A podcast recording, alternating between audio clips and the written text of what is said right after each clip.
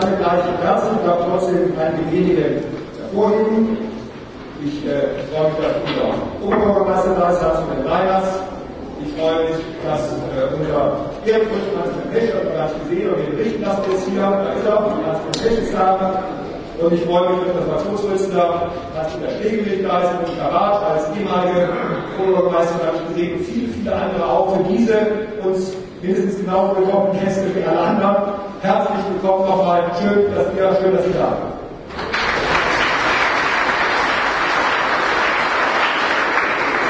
gerade und viele weitere könnte ich noch aufzählen, die Verankerung unserer Partei in der Gesellschaft, im kommunalen Leben deutlich zu machen. Das sind alles wichtige Menschen für unsere Stadt. Aber es geht heute vor allem um Sie. Also nächstes Mal fangen wir um 7 Uhr an. Das ist schon mal der erste Punkt, die 7 eine Rolle spielt. Wir haben eine Verspätung, aber noch im Rahmen. Aber es geht vor allem heute um sieben Freundinnen und Freunde, sieben Mitglieder unserer CDU Mönchengladbach, wie das heute ein ganz besonderer Tag. Zwei davon wollen wir gleich, das ich jedenfalls tun, sehr herzlich danken für Ihr Engagement in der Landespolitik, in der Vergangenheit und Gegenwart, aber eben auch in der Kommunalpolitik, im Landtag für Mönchengladbach. Insofern darf ich an der Stelle ganz herzlich begrüßen den langjährigen Landesabgeordneten Michael Schröder, den amtierenden Abgeordneten, CDU-Vorsitzenden Norbert Post. Herzlich willkommen. Wenn ich also von sieben gesprochen habe und zwei habe ich genannt, bleiben fünf übrig, um die sieben voll zu machen. Das sind die Kandidaten bis heutigen Abend, jedenfalls die, die sich bisher gemeldet haben. Ich möchte auch möglich, dass noch weitere hinzukommen und dadurch dass wir streng in alphabetischer Reihenfolge begrüßen und zugleich herzlich begrüßen. Annette Bonin, Frank Voss, Martin Heim, Petra Heindauer, Jochen Tenner, herzlich willkommen, herzlichen Dank für eure Bereitschaft. Wir haben natürlich mitgezählt, wir haben zwei Wahlkreise auf fünf Kandidaten. Es verspricht also eine spannende Veranstaltung zu werden.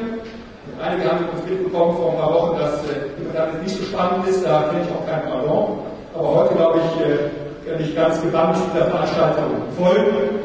Und äh, wir sind uns alle einig, glaube ich, dass wir eine ganz wichtige Versammlung heute haben. Nicht nur für die fünf, sondern für uns alle als Mitglieder der CDU München. Und ich darf das schon sagen, es sind fünf Kandidaten, da gibt es manche in Mönchengladbach und darüber hinaus, die würden uns um jeden einzelnen beneiden und wir beneiden und gar nicht mehr vor Glück in den Schlaf kommen, wenn wir einen von den Kandidaten hätten. Wir haben gleich fünf davon im Angebot. Das ist vielleicht, wie ich finde, ein tolles Zeichen für die CDU in Mönchengladbach.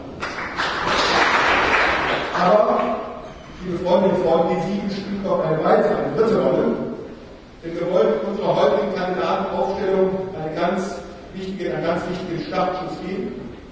Hier in Mönchengladbach, dass wir beide Wahlkreise wieder gewinnen in Mönchengladbach und damit vor allem auch einen ganz wesentlichen Beitrag dazu leisten, dass der Spuk einer siebenjährigen rot-grünen Regierung endlich zu Ende geht, endlich der Vergangenheit angehört, liebe Freunde.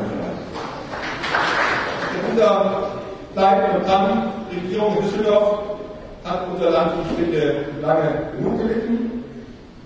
Es ist in der Tat auch so, dass das an den Haushaltsaufstellungen dieses, diese Landesregierung über ihre Verhältnisse lebt, aber vor allem werden wir durch sie unter unsere NRW-Verhältnisse regiert. Lass uns ein Ende haben nach sieben Jahren, das ist sozusagen die wichtigste Sieben für heute Abend, nach sieben Jahren, nächstes Jahr, 14. Mai, wieder eine CDU-geführte Regierung in Düsseldorf.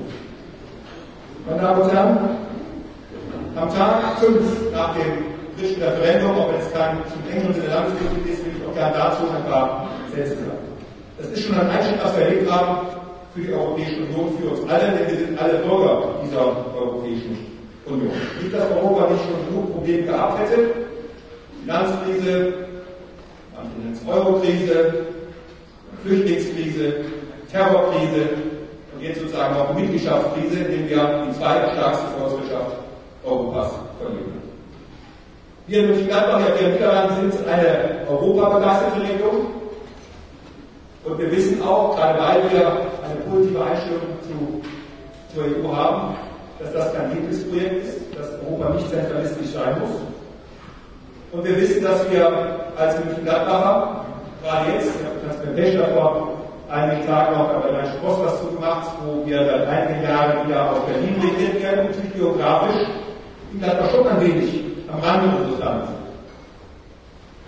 Das war ja auch ein Grund, warum damals die Rheinländer fast beschlossen, für Folgen votiert haben. Man wusste schon, was der Unterschied ist, auch wenn Berlin ziemlich gut historische Argumente auf seiner Seite hatte.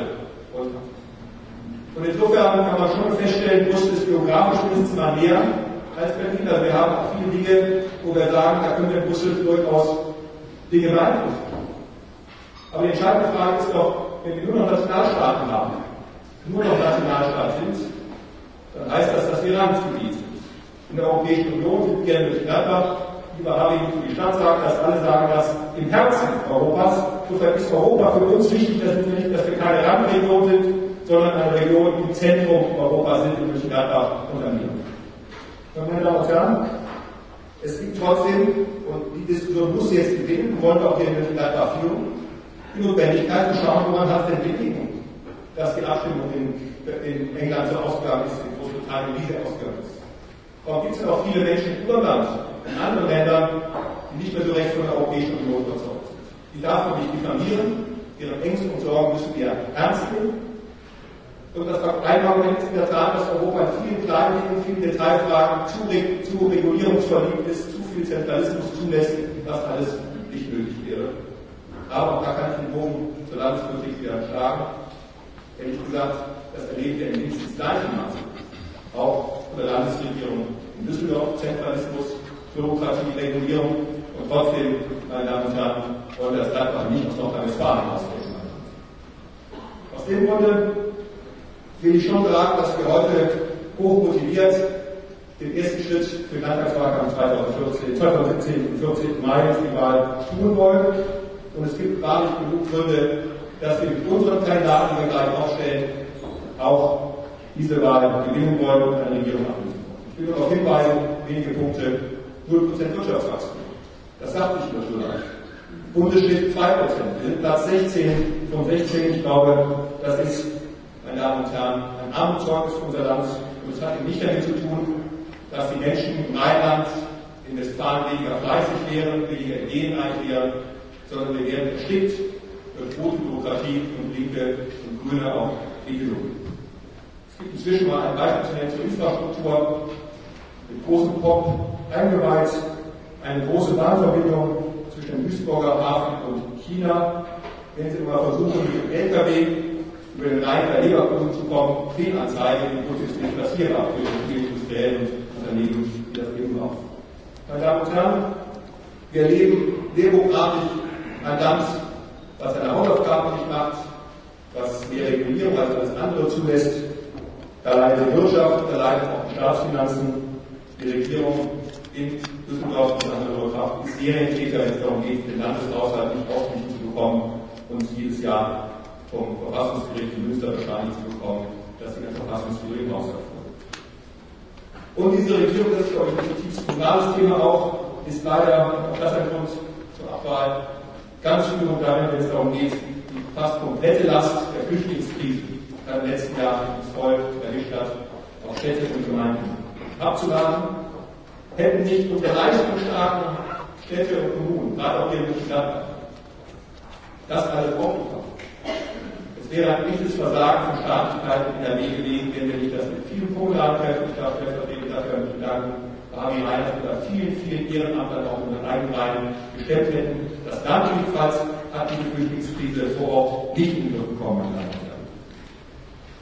und wenn, und wenn durchaus zu Recht ein Innenminister Jäger, eine Ministerpräsidentin darauf hinweist, das Hauptproblem sei eigentlich von Sicherheitsfragen noch afrikanische Zuwanderer, Flüchtlinge nur ausgeben, dann würde man denken, diese Landesregierung tut alles, dass wir diese Länder, wo diese Flüchtlinge, diese angeblichen Flüchtlinge herkommen, unter 1%, unter 1% Anerkennungsquote, also die landen keine Flüchtlinge, dass wir diese Länder als sichere Herkunftsstaaten erklären und damit die Zuwanderung aus Nordafrika einnehmen. Weit gefehlt, die Bundesrat blockiert, Rot-Grün, diese für NRW wichtige Maßnahme.